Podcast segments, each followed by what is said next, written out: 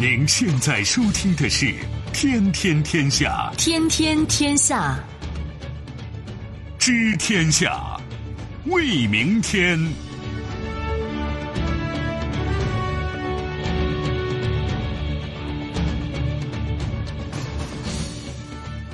听众朋友，大家好，您正在关注收听的是《天天天下》节目，我是夏萌，有请本节目评论员重阳。重阳你好，各位好。我们节目的收听方式，除了传统收听方式之外，您还可以手机打开蜻蜓 FM 在线收听。那接下来我们关注一下今天节目的主要内容。组团加入，德国经济部长称，欧洲国家愿以集体形式加入“一带一路”。提前回国，金正恩访俄行程大幅缩水。噩梦连连，斯里兰卡再发生三起爆炸，军方击毙两名武装分子。最新纪录：四十四小时十一分，《复联四》票房破十一亿，创中国影史最快纪录。需求火爆，游学营地教育已成千亿市场，体验式学习或成未来教育刚需。无可奈何，中国进洋垃圾后，澳大利亚垃圾回收系统崩溃。在稍后的节目当中，将会为您进行逐一点评。天天天下，今天的上榜新闻，我们首先来关注的是一带一路。据媒体报道，受德国总理默克尔委托来华参加第二届“一带一路”国际合作高峰论坛的德国联邦经济部长。阿尔特迈尔表示，欧盟那几个大国想通过集体形式签署“一带一路”合作备忘录，而不是以双边形式与中方展开合作。他透露，德国、法国、西班牙和英国各自都派代表参加了本次的一带一路论坛。欧盟对“一带一路”已经展示了很高的团结度，欧盟相信以此可以展示其共同的立场。他同时期望“一带一路”倡议可以继续在自由贸易、多边主义、可持续性等问题上。发展，他表示，我们很严肃地对待中方的承诺。至于如何在这些角度上取得成就，欧盟将提出建议。本次第二届“一带一路”国际合作高峰论坛吸引了来自一百五十多个国家和九十多个国际组织的近五千位外宾前来参会。截止到目前，全球已有一百二十五个国家、二十九个国际组织签署了一带一路合作文件。呃，这确实是非常让人关注的一个消息了。这是我们第二次峰会。如果大家有兴趣对比一下这两次峰会参与者的名单，应该讲很耐人寻味。同时，你也可以看到“一带一路”这提出到现在这几年的时间吧，嗯，那么对这个倡议认同的、感兴趣的、加入的，应该说越来越多。亮点就是队伍壮大了。但是没想到欧盟是这个态度，比我个人想象的可能还要快。你看啊，一个是欧盟国家对“一带一路”感兴趣的非常多。嗯，记得前不久就是习主席去访问意大利的时候，意大利方面曾经爆过料，就是有官员说我不能说啊，但是这个 G 七里面还有想加入“一带一路”的，呃，但是是谁我就不好说啊。呃，实际上是谁呢？G 七里边就七大工业国嘛，基本上是欧洲国家呀。这个大家脑子里猜也可以猜得到是谁。但是现在你看到大家忽然德国方面爆了个料，说我们打算集体一起来谈，就是不要分别和中国去谈，我们以这个欧洲欧盟。以这样的一个名义一块儿和中国来谈，这个态度表的一个呢，它体现出来欧洲国家就是欧盟对“一带一路”就是整体的普遍的是有兴趣的，对中方这个倡议是接纳的。当然，另一方面呢，可能确实也有他们自己的考量，嗯，就是它内部要协调。这两年你关注一下，就欧盟确实也很有意思，它自身的发展面临一系列的问题和困扰吧，包括经济发展。不是那么理想。再就是有一些国家呢，因为经济出问题嘛，相对对欧盟整个的发展它是拖后腿的。另外，英国脱欧这样一系列的问题，当然还有和美国在全球治理上有各种不同的想法，比如对于这个伊朗的这个核协议问题等等，和美国搞得也不愉快。那美国呢，和他这个贸易战，你说是反正火药味很浓，是不是已经开打呢？咱们走着瞧，是这么一个状况。那确实，欧盟本身面临一个团结啊、生存啊、发展的问题。那这个时候呢，一个是他们要积极的寻找方向，另外呢，可能比平常的时候要敏感的多。就是平常心啊，我们讲，他可能这时候敏感的多。而中国发展确实很快，在欧盟内部，就欧洲很多国家对中国就和中国能不能有合作、有发展是有兴趣的，特别是中东欧国家，这个德国在内哈，一些主要的欧盟国家是有疑虑的。他说：“你中国，你跟我们这个圈里边的一些成员，哪怕是小兄弟，如果搞得很好的话，是不是对我们就是一个撕裂啊？这不成了分裂了吗？这哪行啊？那我来啊，有这个想法，那你来吗？你为什么不来呢？那现在看来是一是想通了，还得来。那而且在欧盟里边，这几个相应的比较大的经济体啊，德国、法国、西班牙其实都可以算，其实意大利也算，它排名是比较靠前的。英国就不说了啊。那恐怕对“一带一路”对于和中国的发展，一个呢有诉求、有愿望、有直接的这个想法；另一方面呢，可能彼此也需要协调，要达成一个一个共识。另外呢，其实也是对其他的相关成员的。可能是有一个约束和捆绑，有这个考虑吧，所以最后说，那我们一呢肯定是感兴趣，这是真的。第二呢，那能不能同意，然后一起去谈，这个是不是我们开个玩笑，也增加个议价能力啊？是不是有这个意思啊？嗯。但不管怎么说，这个表态反正比我想象的要快，就欧盟国家一起来啊，而且德国发声，这个比我想象要快。我原来以为是还会再持续一段时间，就是在欧盟里。相对在经济上排名不那么靠前的国家和地区，更积极、更主动，到最后呢，可能会推动这几个主要国家站出来。没想到他们现在啊，比我个人想象的要积极的多，呃，这个反应要快得多。说到这儿，我就在想这样的问题哈，就是现在欧盟加在一起，那到时候我们对接的就是整个欧盟。那欧盟作为一个。经济体国家是有大有小的，刚才你也提到了，那他们是不是难免也会为了自己的利益，之间会出现一些问题？先说你最后一句话，就是欧盟在整个发展的进程之中呢，因为它经济上基本上是往一体化上在努力，达到相当的程度吧，嗯，包括人员都自由流动了，对吧？在这个状况下，其实就欧盟内部，我们不说和中国的关系，就说欧盟内部必然会出现这样一个局面。对，那谁的工业品更好？谁的工业品更有竞争力？那在整个欧盟内部这个大市场里，它当然会大行其道。所以你看，我们讲欧盟内部这些就经济体吧，确实有大有小，大家是奔着其实是不同的诉求走到一起来的。你比如德国，它是领头羊，它的经济实力最强，它实际上最主要就是要拉车，拉着欧盟这个车往前走。同时，它显然要掌舵欧盟的这个发展的方向，它有更多的话语权。法国经济比德国要差一点，但是我们说二战德国是个战败国，在政治啊、在外交、在军事这些领域呢，它其实相对还是谨慎和低调一点好。而法国没有这个顾虑，德法如果说能协调立场，靠得更近，绑在一起，那么欧盟应该说就就好得多。因为英国之前其实是个离心力，对吧？这个他要走了也有走的好处。我们知道，在苏联解体的那个时候，欧盟真的就开始做起来，它就逐渐的在扩大，吸纳好多原来的这个呃苏联的卫星国吧，就中东欧的一些国家。那这些国家经济社会发展的就是阶段啊、程度啊，和西欧其实不完全一样，就是频率啊、节奏啊、程度是不同的。人家加入有人家加入的诉求，想利用你呢提升自己的经济，甚至能不能就是得到一个助力，要的是这个东西。而作为这个欧盟呢，扩容其实也有做大自己啊、做强自己，其实也有针对这个俄罗斯、针对美国，成为一极嘛，也有这样的考量，就大家一拍即合走到一起。但是呢，我们说经济社会发展这个程度啊、阶段，它是不一样的，有快有慢。嗯。另外，我们以前聊过，比如希腊想进来，最后做了个假账，高盛给帮忙做。你进来之后，你发现你跑的时候跟不上。就是这么一个状况。其实土耳其一直想进来，甚至有一段时间，它经济增长率很高，不排除也是在投其所好，想达欧盟的标嘛，就是这个样子。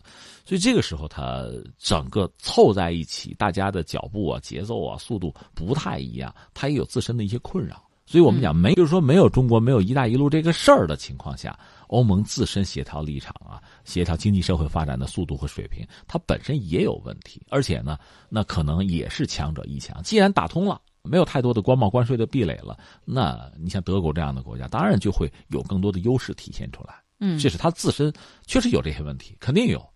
那另一方面，我们翻回来再说呢，“一带一路”我们中国人提出来，那是二零一三年吧，我们提出来是一个倡议。呃，我也说过我个人的心路历程。早先的时候，我也看到西方媒体的一些评论，我也理解这可能就是个战略，对吧？嗯。但是现在我真的是由衷的觉得，它是一个倡议，它是一个邀请函，它是一个呼吁，它是针对目前国际社会经济社会发展遇到的一些问题，它等于提供了一个解决方案。这个问题是什么呢？核心的问题其实是一个，就全球化到了一定程度之后，开始停止。这个全球化，全球化你不要简单的说是好是坏，它自然对经济社会发展、对全球是有推动的，但是也带来很多麻烦。所谓推动，这个不言而喻，对吧？但是另一方面呢，全球化也带来某些国家和地区、某些经济体它不发达，越来越被边缘化，还是出现了赢家通吃这样的一个局面。而在这个状况下，比如美国还不满足，本来全球化它是一个大的受益者，他现在说我吃亏了。他也觉得自己吃亏，别人占便宜了。他这么一个路数，所以出现了反全球化的潮流。那怎么反呢？你注意到很多国家和地区出现民族主义啊、民粹啊、极右出现这些东西，这倒对全球化呢是一个反动。但是这个选择对吗？它带来的是经济社会的发展，还是倒退呢？恐怕我们也不乐观。那你说怎么办吧？你有办法没有吧？好像大家没有特别好的办法。而你想，“一带一路”应该说是一个办法，它是对全球化的一个。一个延伸，一个新的理解，也是对呃原有的格局的一个调整啊、改变啊、扩容，是这么一个东西。所以你看，这个“一带一路”里面涉及到很多发展中的甚至不发达的国家和地区，他们缺乏基础建设的能力，也没钱，但是又是一个低水平的经济的这么一个重复吧，很难发展起来。你更不要说什么信息啊这样一些基础设施，那中国有，或者说中国可以搭一个平台，让大家一起来，咱们想办法一块发展。你愿不愿意？你愿意就来，不愿意或者说你有疑虑，你警惕，那你等着，你看着。所以你看，这么几年下来之后，你说了参与的越来越多，一百多个国家、地区啊、国际组织就进来了。对，那显然是得到了好处，得到了实惠。而这个呢，也不光是中国人占便宜。那你比如说，我们有没有便宜呢？我们应该有啊，我们不就是共同谋发展、谋利益吗？那我当然应该有。那同时呢，别人也得到了。是，所以说这个“一带一路”得到了多个国家的紧密合作哈。你比如说刚才我们说到的这些欧洲国家都愿意以整体来加入。“一带一路”其实这就显示出来这样的道理，就是得道多助，然后大家一起合作，才能互惠互利哈。呃，但是看到欧洲这么多国家一起加入“一带一路”，那美国肯定是感觉有压力了吧？他愿意来，他来嘛，对吧？这个事情 谁也别拦着。呃，如果觉得有利可图，其实是可以进来的。我是觉得是什么呢？刚才我讲了，如果你理解它是一个战略，是对别人的一个算计，是要把自己的利益最大化。这可能是战略的一个一个理解吧，但是如果是一个倡议呢，它实际上是对未来的一个构想，对全球尤其是经济版图啊，咱们不是推倒重来，咱们是在原有的基础之上一个调整。你不是走不下去了吗？走不下去，我给你想想办法好不好？我要没办法，或者我的办法不对，你拿出更好的来。你没有，你听听我的，对吧？现在实际情况是，有些人听了听了，觉得感觉还不错。你包括欧洲国家凑在一起商量商量。要不一起来吧？如果不一起来的话，那有些国家也会主动的先来。那索性还不如一起来，这样它整体内部可以协调。我们讲增加个议价能力嘛。另外，实际上我觉得“一带一路”这个东西，它不排除、不排斥和其他的就各种各样的这个构想来并行。你比如说，中国和欧盟，我们能不能谈谈自贸的问题啊？咱们可不可以搞一个自贸区？如果咱们搞自贸区，那真的又是全球最大的。你看，日本跟欧盟搞。这个从某种意义上讲，它既是形式也是内容。所谓形式呢，对吧？毕竟搞了啊，日本是算发达经济体，欧盟应该说也比较发达，大家凑到一起也算是对现在呃反全球化、反自由贸易的一个回应，也是一个表态。但是，毕竟都是发达国家，你这个里面经济结构啊、产品啊，有的时候你说真搞了自贸之后，能有多大的推动？大家有多大的得利？你说共赢？你告诉我共赢了多少？恐怕还是就大家觉得，反正差点事儿吧。因为毕竟可能很多东西是重复是雷同的。嗯，那和中国就不一样。中国是多大的一个经济体，而且我们是一个发展中国家。我们承认我们在很多领域还是落后的。嗯，对吧？如果咱们互补的话，是什么感觉？所以我觉得“一带一路”，我们呼吁大家原来玩一起啊。但另一方面，也不排除中国和欧盟，我们单谈一个东西。就是“一带一路”嘛，这个丝绸之路两端，我们跟欧洲，咱们谈一个搞搞自贸可不可以？所以我想，实际上这次欧盟整体的这个表态，它肯定有它的算计。嗯，这个刚才我们分析了，但是呢，它整体表达也有它的好处，就是我们和欧盟因此呢，可以在一个更高的水平上，我们谈一谈能不能达成一个在经贸领域的更好的一个合作。因为你捆在一起了嘛，你不是单独来的，这回你对我没有疑虑了吧？你说我想想分裂你们，想拆你们，这回没有了吧？那咱们一起谈吧，能不能搞一个更好的东西？嗯，所以不排斥、不排除，其实挺好的一个事情。对，另外我们可以再提提英国哈。三月份的时候，意大利和中国签署了一带一路的合作文件。北师大一带一路研究院院长胡必亮就说：“说，意大利的选择呢是很正确的。中国的投资将刺激他们的经济，对中国来说也是低风险高收益。而英国受到脱欧的影响，经济下滑，现在对英国来说也是一个良机啊。英国实际上，我们以前分析过，一旦真的脱欧成功啊，嗯，现在真不好讲，现在太乱，嗯，一旦脱欧成功的话，他恐怕重新要考虑自己眼中的全球的经贸版图，没错，甚至不排除他和美国走的会更近，因为在这个状况下，那美国显然作为一个大的经济体，对他有足够的吸引力。那美国也需要它紧跟，但另一方面，它和欧盟的关系既是很微妙的，但也不可能完全的一刀两断，那不现实。那维持一个什么样的关系，离得又相对近，还是应该争取维持一个相对良好的关系。再就是中国，它是绕不过去的。对。好，听众朋友，您正在关注收听的是《天天天下》节目。男生心中都有个梦想中的女神，她有一头乌黑飘逸的长发，被风一吹，带有一种清香的味道。但是绝大多数人只是想想，因为现在我们头发面临着干枯、毛躁、分叉、头发油腻，关键是还有静电，这令我们非常烦恼。我们的微商城如意购里面的 Body Labo 体研究所无硅洗发水，这款洗发水泡沫丰富、细腻，控油止痒，为秀发补充营养以及水分，而且有改善干枯毛躁的头发状况，使头发柔软顺滑，深受大众的喜爱。而且呢，现在购买有巨大的优惠，原价一百八十块钱两瓶，而我们的优惠价格只需要三十九块钱就能买到两瓶，是不是很心动呢？现在大家就可以搜索微信公众号“河北综合广播”。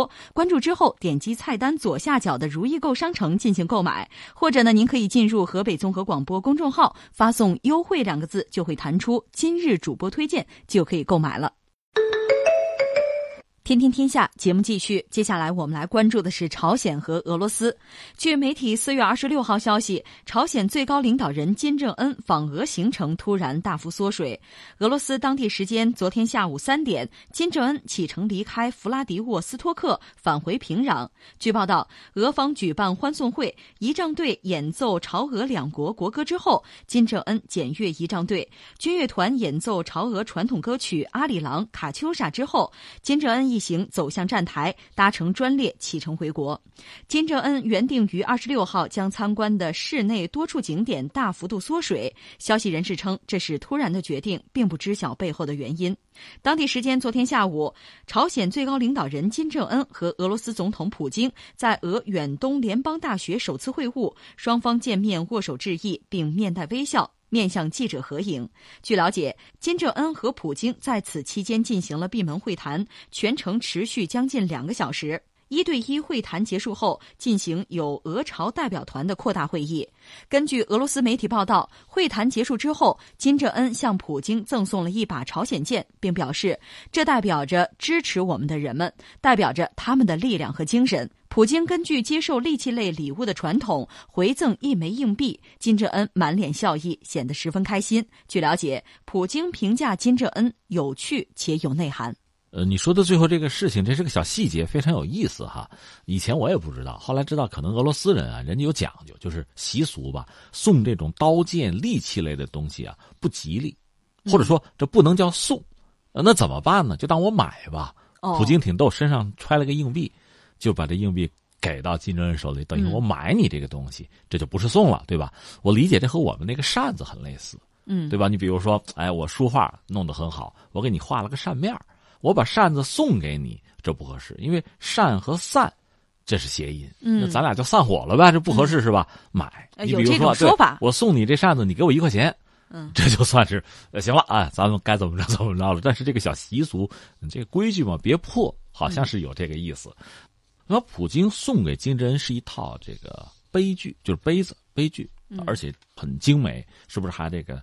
有很好的防破碎的这个包装，是不是考虑到他的火车上怎样啊？然后那边回赠的是一把剑，代表就刚才你说了，代表着是支持我们的人们的力量等等等等。这次见面应该说也比较紧凑，见完面之后，普京不就走了吗？到中国来了，“一带一路”的峰会啊，他就过来了。而金正恩的比原计划大家猜测的可能有一系列参观访问什么的，好像也就缩减了内容，也就回去了。之前我看报道很有意思，讲当地一个水族馆是不是都关闭了？那意思是不是要迎接他的这个参观？呃，有一些安排，可能是，但是现在看来行程就缩减了，他也就急着也就回去坐火车就回国了，是这样。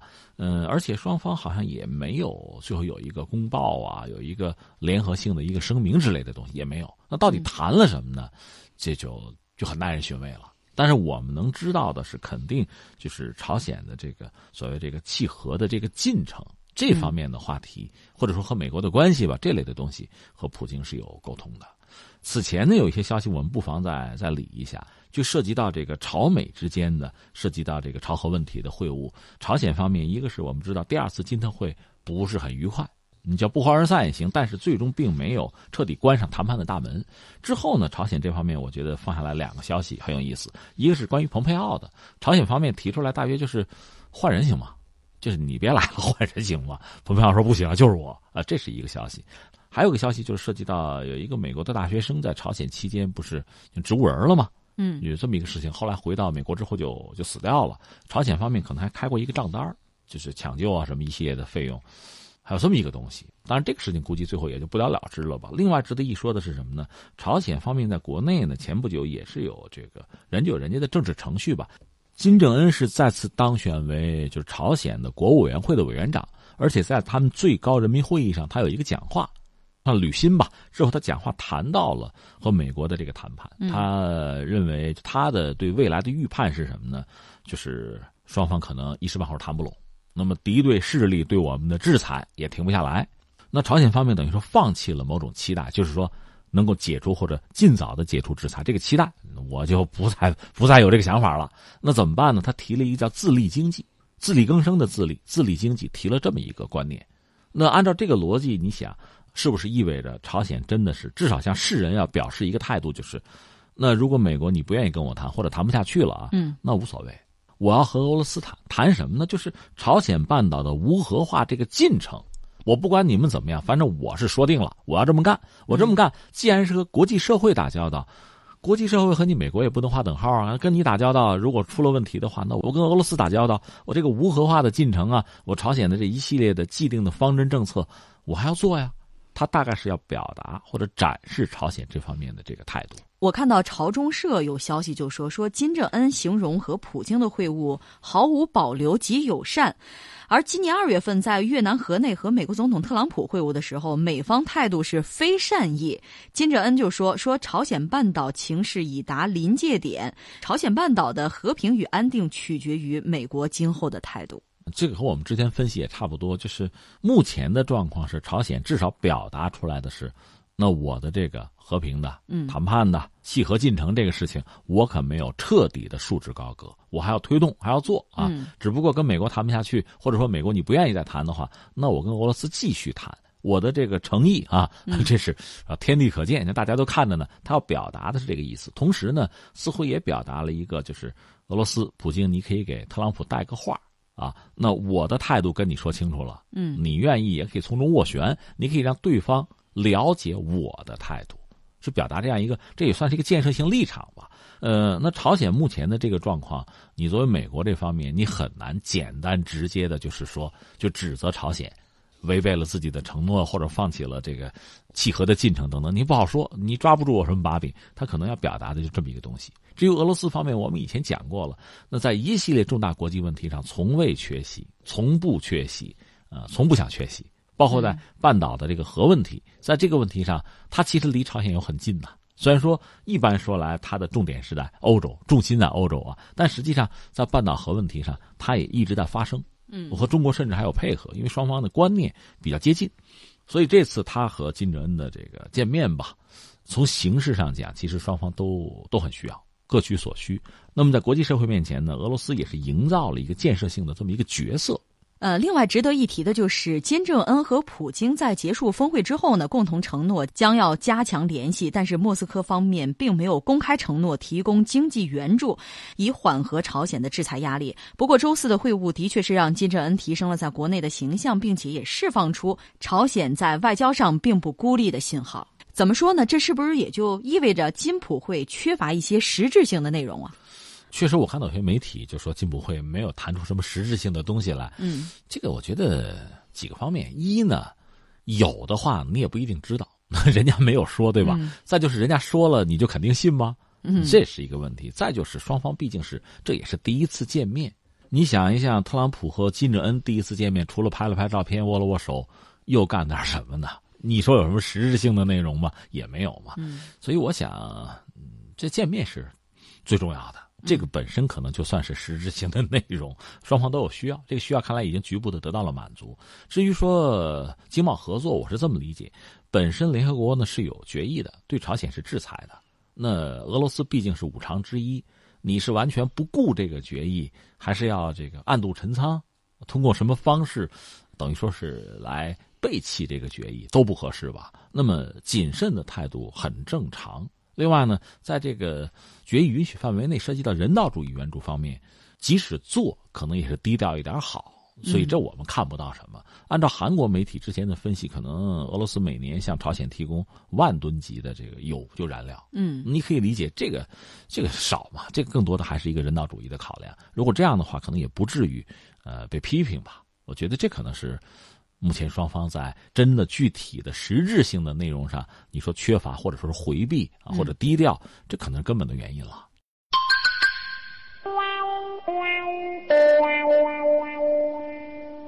听听天下，接下来我们再来关注斯里兰卡再次发生爆炸。当地时间二十六号，斯里兰卡军警在东部城市卡尔木奈与爆炸案疑犯发生交火时，遭遇三次爆炸。军方宣布击毙两名武装分子，一名平民死亡，数人受伤。现场经过清理后，共发现十五具尸体，包括三名妇女、六名儿童，还有六人怀疑是自杀炸弹袭击者。斯里兰卡警方发言人鲁万表示，在东部萨曼图赖镇查获一批制造炸药材料以及极端组织伊斯兰国制服与旗帜。上周日发生的科伦坡爆炸案已致两百五十三人遇难。周三，伊斯兰国宣布对爆炸负责。目前，斯里兰卡全国已有超过七十名嫌疑人被逮捕。总统西里塞纳宣布将挨家挨户进行搜查。二十一号，斯里兰卡首都科伦坡等地先后发生九次连环爆炸袭击。已确认造成两百五十三人死亡。斯里兰卡政府起初怀疑当地极端伊斯兰组织 NTG 所为。周三，伊斯兰国宣布对事件负责。警方周四宣布已经逮捕超过七十名嫌疑人，但是还有人潜逃。呃，这真是让整个国际社会感到震惊和愤怒的消息吧？似乎又无可奈何，因为这悲剧又发生了，袭击又发生了，又造成人员的伤亡了。什么时候是个头呢？没完没了了，确实让人觉得很焦虑。当然，最感焦虑啊，最无法忍受的还是当地的公众和平民吧。所以也也期待着，就是斯里兰卡的就官方啊、警方啊、军方啊，能够通力合作，尽快的恢复秩序吧，能够让公众回到一个平静的、和平的生活环境里面去。当然，做到这一点可能还不容易。呃，我也看到一些评论，包括一些西方观察家呢，对这个事情也有这样那样猜测吧。我们节目之前也关注过。现在我们想说的是，已经有人把这个事儿，就斯里兰卡的这恐怖袭击，称作是什么恐袭的三点零版了，认为是斯里兰卡的九幺幺等等等等。因为这个确实是在九幺幺之后，全球范围内这种恐怖袭击造成大量的人员伤亡，应该说达到之最这么一个状况，所以让人确实震惊啊、悲哀、同情，同时也愤怒哈。对恐怖主义的这个丧心病狂，我们肯定是要予以谴责的。问题在于，这个事件本身就是一系列的连环爆炸，让我们确实也看到了目前的这个恐怖主义分子、极端分子的一些。一些相对于之前九幺幺，包括在其他国家做的一系列的这个事件之后，哈，现在可能出现了一些新的特点。嗯，这个特点包括什么呢？一个就所谓恐怖主义或者说极端的分子做的这种袭击呢，他开始选择一些相对和平的国家。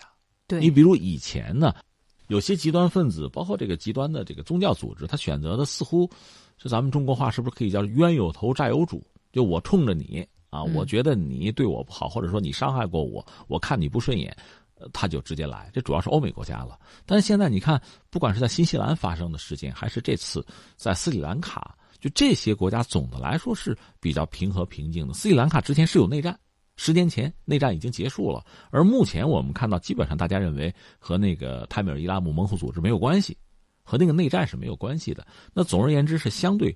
平静的一个社会，比较和平的一个国度，对，也没有掺和到这个比较复杂的国际博弈，包括和这个呃恐怖组织啊，呃有这个生死之搏，似乎也没有。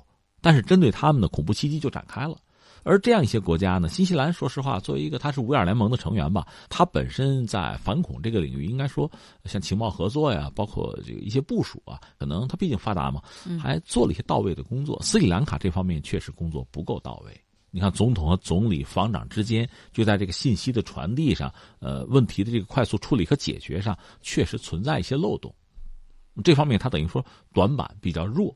那针对这样一些国家，又是和平的，同时在这个反恐上可能又有一些有些短板。那针对他们进行恐怖袭击呢，得逞的可能性似乎就比较大。所以，这个是不是可以看作是目前恐怖袭击的某个特点了？那这个特点就需要就全球范围内吧，相关的国家和地区加强自己的反恐意识，就是提高警惕性，绷紧这根弦儿。同时呢，像国际之间，特别政府之间哈，呃，官方的，特别是在这个呃反恐领域的合作，包括信息的交流啊、传递啊，这个恐怕是。目前首先要解决、要抓紧做的一个事情了，这是一个。再一个是什么呢？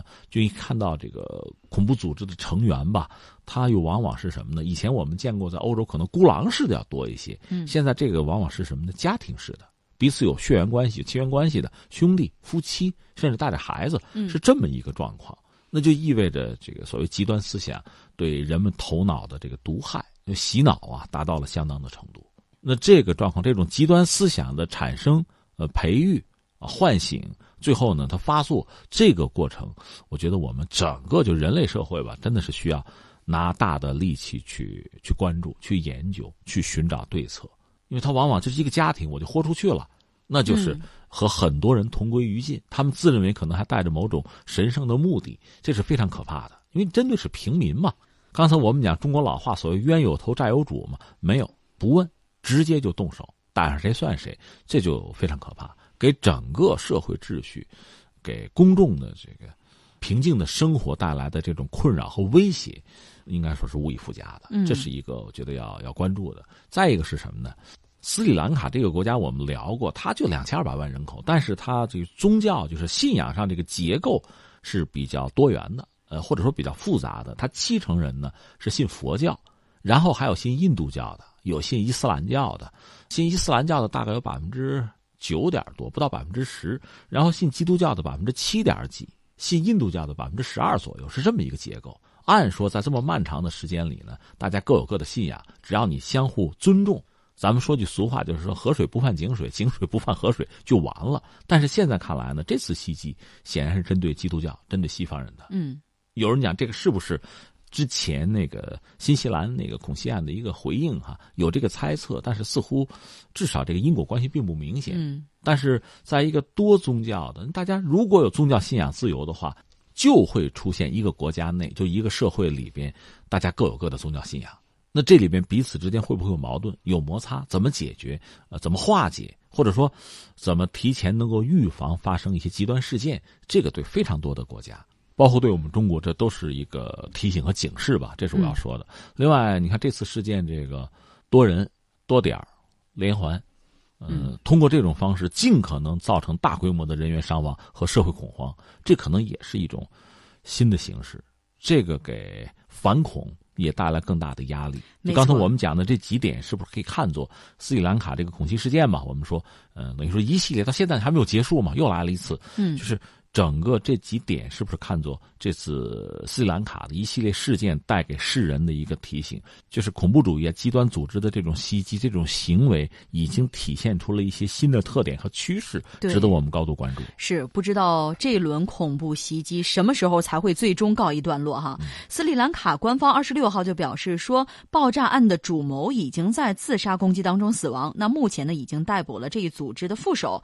呃，另外呢，还有消息说说他们国内。至少是一百四十个人和 IS 有联系。而澳大利亚总理二十六号也表示说，已经证实斯里兰卡的恐怖攻击事件背后支持者就是 IS。之前 IS 也自己认领，然后也有人怀疑，以至于他们自己还拿了一些证据出来。对，嗯，总之吧，这个事情虽然是斯里兰卡发生的问题，但是对全球都是警示。它确实需要各国，恐怕还是要协调立场，要共同行动，最后才能解决问题。听听天下，接下来我们再来说一部电影《复仇者联盟四》。四月二十五号晚间，据灯塔专业版 APP 数据显示，《复仇者联盟四：终局之战》创中国影史票房最快突破十亿元纪录，共耗时四十四小时十一分。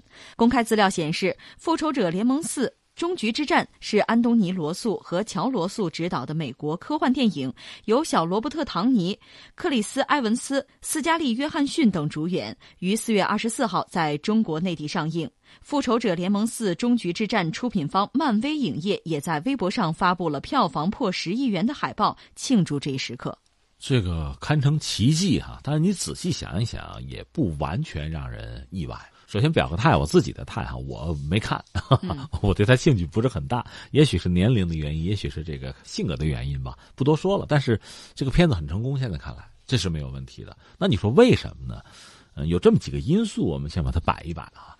一个我觉得是在技巧上，嗯，就是这个片子啊，你既然在市场上要推，想盈利，那必然有一些这个技巧，有一些这个设计。你看啊，一个这个片子本身很长，仨小时。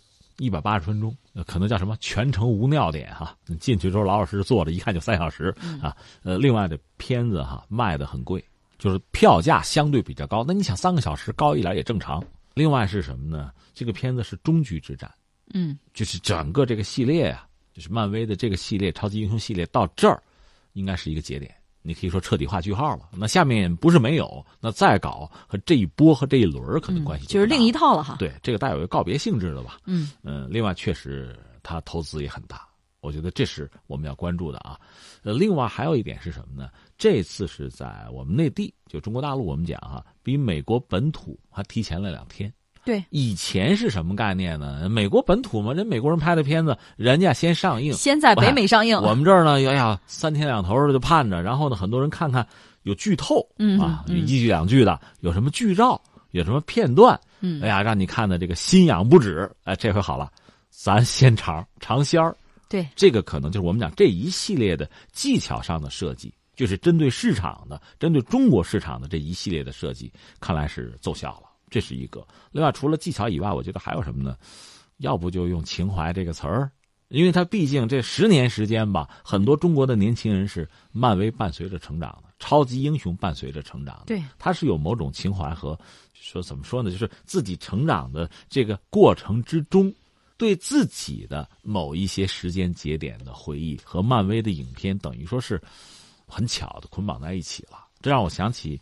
魔兽，大家记得魔兽那部电影本来是个游戏，拍成个电影，你说那能拍成什么呀？嗯，很多这个影迷是拿着自己的道具，抱个锤子就去看电影去了，就像小孩子抱着自己心爱的玩具睡觉一样。嗯，哎，我就问你，被窝里你抱着你这个大飞机有什么意义吗？还硌得疼呢，对吧？不，它满足了心理上的需求。对，所以说这部电影它是有那种明显的粉丝电影的特性。对，所以整个我们看最终是成功的。刚才我们讲这一系列因素叠加在一起，当然你要愿意分析的话，还包括就是漫威本身，它作为这个情节啊、剧情啊、人物的设定啊、设计，它是有自己的，应该说是相当高的水准的。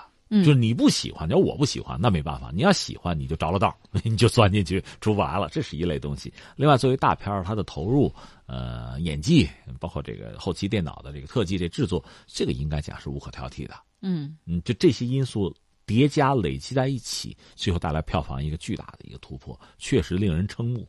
一部电影就是这么个状况，这投资是挺值的，是吧？我们感觉。但是我也说个但是啊，就是因为刚才我们说的这一系列的因素。这搞不好就这么一哆嗦吧，嗯，对吧？您是不是 也会怀疑，就是这部电影票房会后续乏力？呃，另外就是这部电影就算这样了，就是赢家通吃了吧？嗯，那你再拍的话，那恐怕就是你再跟我说情怀，那我就不会抱着锤子去了，对吧？我觉得就是他让我也告别了我就是曾经的一段青葱岁月啊，呃，一段个人的经历，那就是这样，都告别了啊，这也是有始有终了啊，对，有始有终了。你要再搞，那可能这这批漫威迷真的就该成家立业，有自己的生活了。那你说我再拍超级英雄，那就是我儿子看的问题了，可能就是这样了。所以就这可能带有最后一哆嗦的性质，这显然不是一个常态。只是这么一锤子买卖，我有这种感觉，不知道漫威迷是不是同意我的这个判断？嗯，呃，来关注一下哈。根据灯塔专业版实时数据说，《复仇者联盟四：终局之战》的城市累计票房第一是上海，那排名第二到第五呢，依次是北京、广州、深圳、成都。如果简单用当日票房收入除以当天观影人次得出平均每人次观影花费的话，那尽管这不够准确哈，但是也能够大致看出各地。票价的高低，那目前票房前十的城市平均每人次花费分别是：上海七十二块钱，北京是七十八，广州七十二，深圳六十七，成都是五十七，杭州六十五，武汉五十五，重庆四十八，南京是六十三块钱，苏州是五十九。这其实是不是也能反映出咱们国内各大城市经济水平、常住人口等等这些综合指标的一个体现呢？这个我觉得未必，但是它反映确实是适龄人口，嗯，呃，他在观影上，他是敢花钱的，是有钱花的。这顺便说一句，其实二零一九年我们就电影市场吧，从票房上来讲，其实不是很理想。相对之前呢，可能呈现出一个停滞的局面。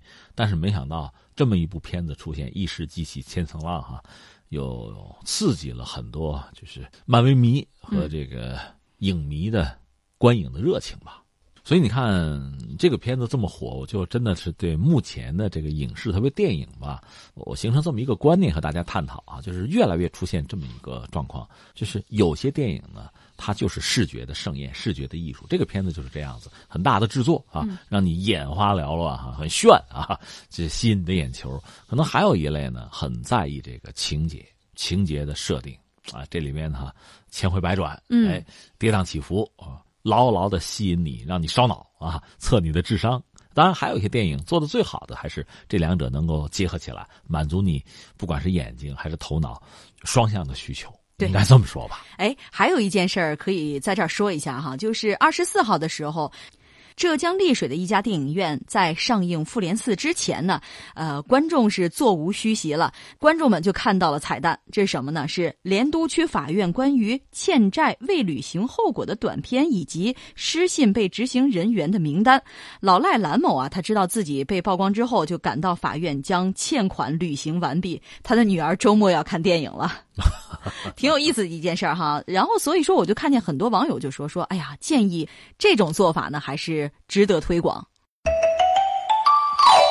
天听天下，接下来我们再来说说游学营地教育，素质教育的概念在近二十年间不断的发展和普及，分数渐渐已经不再是评价学生的唯一标准了。在这样的教育趋势变化之下，国际游学。国内研学与营地教育等泛游学成为这一代家庭新的教育需求。据新东方与艾瑞咨询联合发布的《二零一九泛游学与营地教育白皮书》，二零一八年中国参与到泛游学与营地教育的学生超过三千零一十六万人次。据估算，这一领域的市场规模已经达到九百四十六亿元，并将在未来保持百分之二十的较快增长。在过去二十年里，中国的留学人数。逐年递增，中国学生也凭借着较高的考试成绩，在海外高校当中为自己打下了学霸的标签。但是在考试之外，部分中国学生也在海外暴露出了社交、生活能力、团队配合等方面的短板。目前，包括常青藤联盟在内的海外名校在招生的时候，均开始更加注重考试之外的学生能力。而在中国，随着综合素质评价。被逐渐纳入高校招生标准，单纯的考试分数已经不足以让学生脱颖而出。以体验为主的泛游学和营地教育成为针对素质培养的解决方案之一。根据白皮书给出的数据，这一新兴的教育类目在全国的平均渗透率约为百分之十六，而在一线城市已经达到百分之三十。白皮书称，处于发展初期的泛游学与营地教育行业目前存在着准入门。坎低、缺乏规范管理体系、从业者素质层次不齐等问题。标准化的服务流程、专业的人才培养将成为这一领域未来的发展目标。用一个大概的概念叫泛游学，是吧？这个显然现在是炙手可热哈。你要让我说的话，我觉得从这么几个层面来看这个问题。第一个呢，我觉得真是水到渠成了。这就像什么？像旅游。一开始我们旅游呢，就在在国内就行了吧？白天看庙，晚上睡觉嘛，就是大家集体拍照，就这种感觉。然后有机会出国，那就就玩吧。但到国外呢，也是走马观花。嗯，就是你先先解解馋，先看个新鲜。完了之后，那我还有时间，我还有精力，还有钱，那就干什么呢？深度游了。这回我就得搞个主题策划了，对吧？这就有意思了。比如我专门搞一个博物馆之旅。就欧洲，我哪儿不去了？把这几个博物馆好好看看。去美国也是，我就看看那个博物馆。哎，这也挺好。这就是你看，它是一个满足了公众这一个外部世界吧这种感兴趣。那这个兴趣最后怎么落脚，落到现实生活之中？你怎么来操作它？怎么一点一点的满足？它就是由浅及深，由表及里，就这么一个过程。嗯，那涉及到比如我们孩子们，我们现在有机会、有能力，在全球范围内让孩子享受更好的教育资源。那挺好啊，但是这里面也有一个次序啊，也有一个条件，怎么样具备啊，让孩子逐渐的适应的过程啊。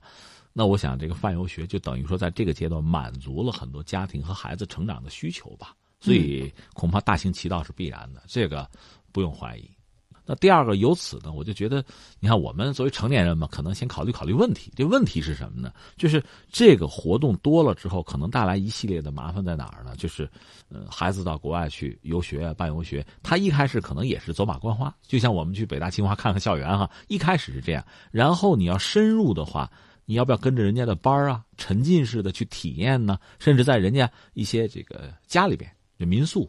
嗯，有一些这个就是相关家庭哈，我们做一些相对深入的就体验，就住宿了。这就需要什么呢？一系列规范的服务，而且确实要安全，而且呢，应该是货真价实的、明码标价的。那由此有没有可能？因为人多了嘛，是不是会产生一些比如经济上的纠纷？有没有可能？另外，涉及到人身安全问题，发生一些麻烦甚至意外的话，那用法律手段来怎么解决？因为它涉及到其他国家了。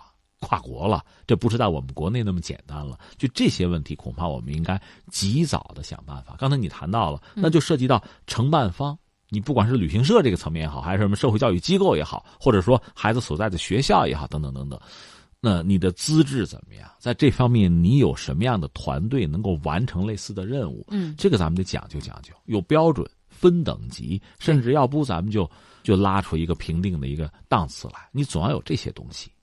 另外还有一个我要想是什么呢？呃，去国外游学，你到一些我们很陌生的地方去体验，这固然是一个挺不错的做法啊。嗯。但这显然意味着什么呢？孩子们需要适应，需要拿出足够的时间和精力来，对吧？你要准备啊。呃，甚至实话实说，你要什么都不懂，到国外上个厕所，恐怕你得憋着吧，这就很麻烦了。你要适应，这个是需要时间的。但是我们就说，以我们国内的孩子们日常的这个教育啊、成长，就上学呀，时间占的满满当当的，他哪还有那么多时间？哎，好了，现在为了去国外游学，这个时间你得拿出来，是吧？那不游学你就不能拿出来吗？如果我们早一点拿出来，或者在我们国内也有相应的一些基地。我们不是为了满足所谓什么常青藤名校他们的要求，孩子们才搞社会实践。没有他们的要求，我们就不该搞社会实践吗？我们孩子们的教育教学的过程之中，就不应该有这样的一些。就是我们讲，确实就是不是简单的教科书了，而是和社会和他人来接触，满足孩子们在其他的这个，就除了教育教学之外，其他领域的成长、心智的成长、身体的健康，就这方面，难道不应该有一些项目的设计吗？也应该有啊。那索性不是为了满足呃其他一些国外名校的需求，不是简单的满足孩子们游学对时间的这个需求，而是我们自己在课程设置上，孩子成长过程中。我们就不能想想办法吗？我觉得可以吧。我觉得您的这个建议还是挺好的，促进嘛，这不就是促进嘛？但是话又说回来了，如果让自己家的孩子出国游学，或者是做这种营地教育，哈，我觉着对于家庭来说，他会花费不少钱。如果说家庭条件允许的话，可能家长还是挺愿意让自己的孩子去拓宽一下视野，然后开阔开阔眼界，哈。呃，但是您觉着？就是将来有没有这种体验式的这种学习，比如说游学，比如说呃营地教育，会不会成为未来教育的一个刚需呢？这就看我们怎么认识它了。嗯，你看好多事情嘛，你比如说，呃，我们中学生嘛，初中、高中、大学啊都有军训。嗯，这个军训呢，你看有的学校就很认真。啊，小孩发身迷彩服啊，一下子拉到个营地，什么十天半个月有，也有的就是两三天，相对比较比较对付，对吧？这个不一样，看你怎么认识他。但是在我看来，比如军训，如果利用军训的这个机会，把孩子们这个就集体主义的教育啊，集体生活的这个习惯培养出来哈。另外，比如说紧急避险，嗯，呃，比如说抗震救灾，嗯，你比如说心脏骤停的抢救，溺水的孩子们怎么抢救，火灾怎么样避险，你把这个东西讲一讲。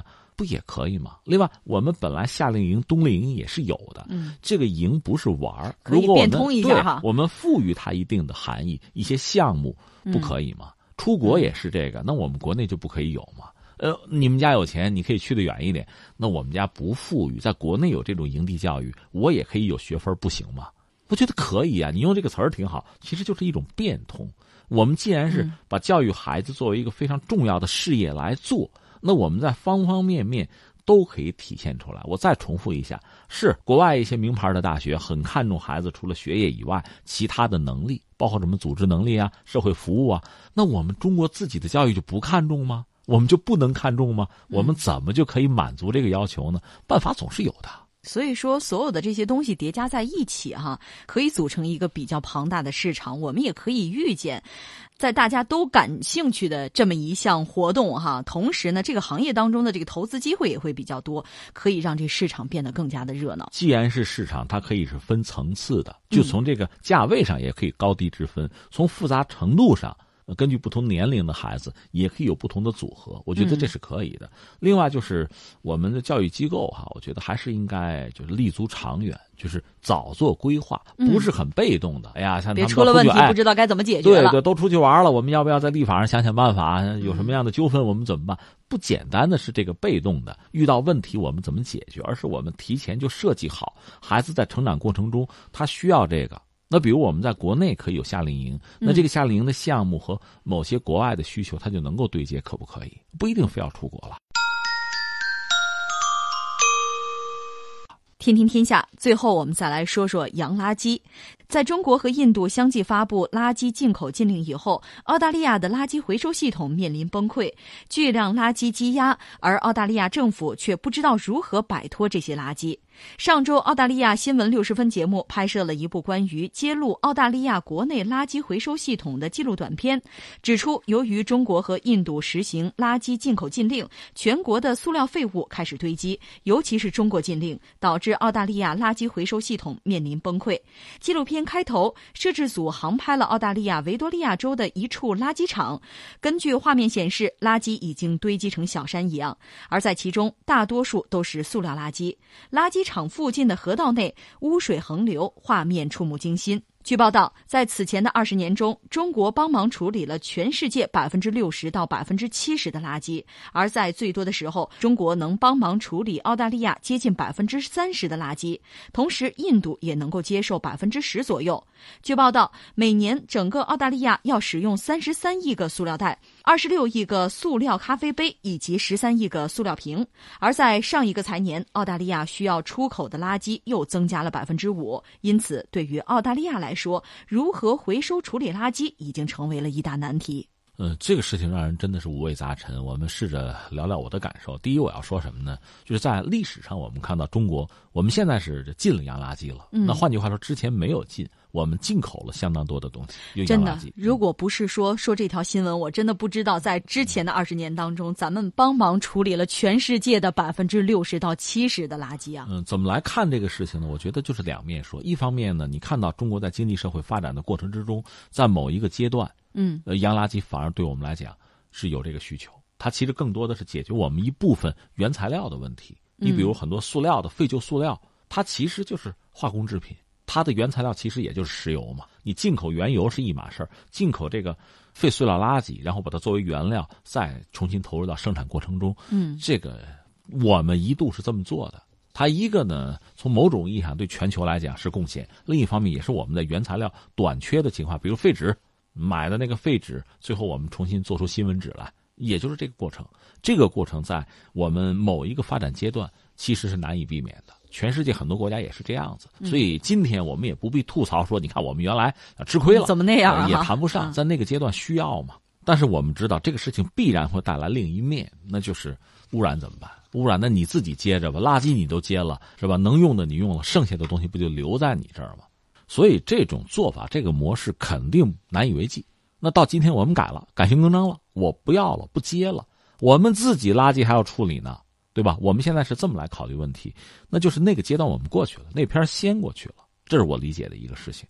第二呢，就是中国对这个世界的影响和贡献吧，实话实说，就跟我们每个人一样，有的你是能看到的，有的是你看不到的。嗯，就是我们身边有些同事也是这样，有些人默默无闻的做了很多工作，你可能没注意。那有些人相对来说比较张扬、比较咋呼，是吧？那很吸引人，大家先看见他了。但是那些默默无闻的人未必就没有贡献呀。你作为一个领导者、管理者或者旁观者，你脑子里要有数。你说：“哎呀，这人夜班很辛苦，对他白天还睡觉呢，对吧？”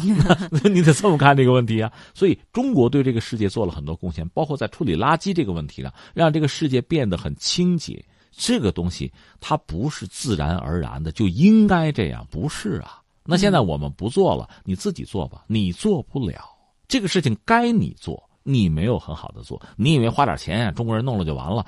那你你现在找别人吧，或者这个钱您自己挣吧。你会发现根本不是这么回事所以涉及到我说的另外一点是什么呢？我有朋友去美国，曾经看到一个很有意思的状况：一个美国人开大车，他美国人块儿也大，胖子也多，车很大，也谈不上节油，甚至很多这个办公室晚上灯啊、电脑也不关，就那么亮着，他无所谓啊。因为美国是个发达国家，你要论电费、论油钱，他没有问题，糟呗，能糟几个钱人家不在乎，关键是地球在乎啊。嗯，你天天嚷嚷环保是吧？四月二十二号地球日谁发明的？美国人发明的，全世界都跟，对吧？还有什么熄灯一小时之类的，都想环保，你怎么不环保？你不在乎是吗？同样道理，我们就说垃圾这个东西是吧？现在忽悠着全世界发展中国家，甚至要放弃发展的权利，你也得环保，少排放。这东西咱们就就商榷一下吧。那你的垃圾怎么就不好好处理？怎么那么多一次性的东西？我倒建议澳大利亚人，你要不来中国学习，你去日本吧。嗯，日本那个国家，你看，其实土地不多，它那就三大平原嘛，很小，人口倒不少，它没有能源，没有资源，所以它用东西很省。日本做的东西都很小。很精细是吧？垃圾分类分得很细，甚至你看人吃饭吃的都不多。对啊，你跟他们学学去吧。说到这儿还在那说呢，有的网友就说：“你说澳大利亚国土面积也挺大的哈，为什么他们自己不把这些垃圾都埋在自己的国土里面，还要运到别的国家？”嗯，那好吧，现在的问题来了，自己好好考虑吧。嗯，好，听众朋友，今天的《天天天下》节目到这里就要接近尾声了，感谢您的守候与收听，明天同一时间再会。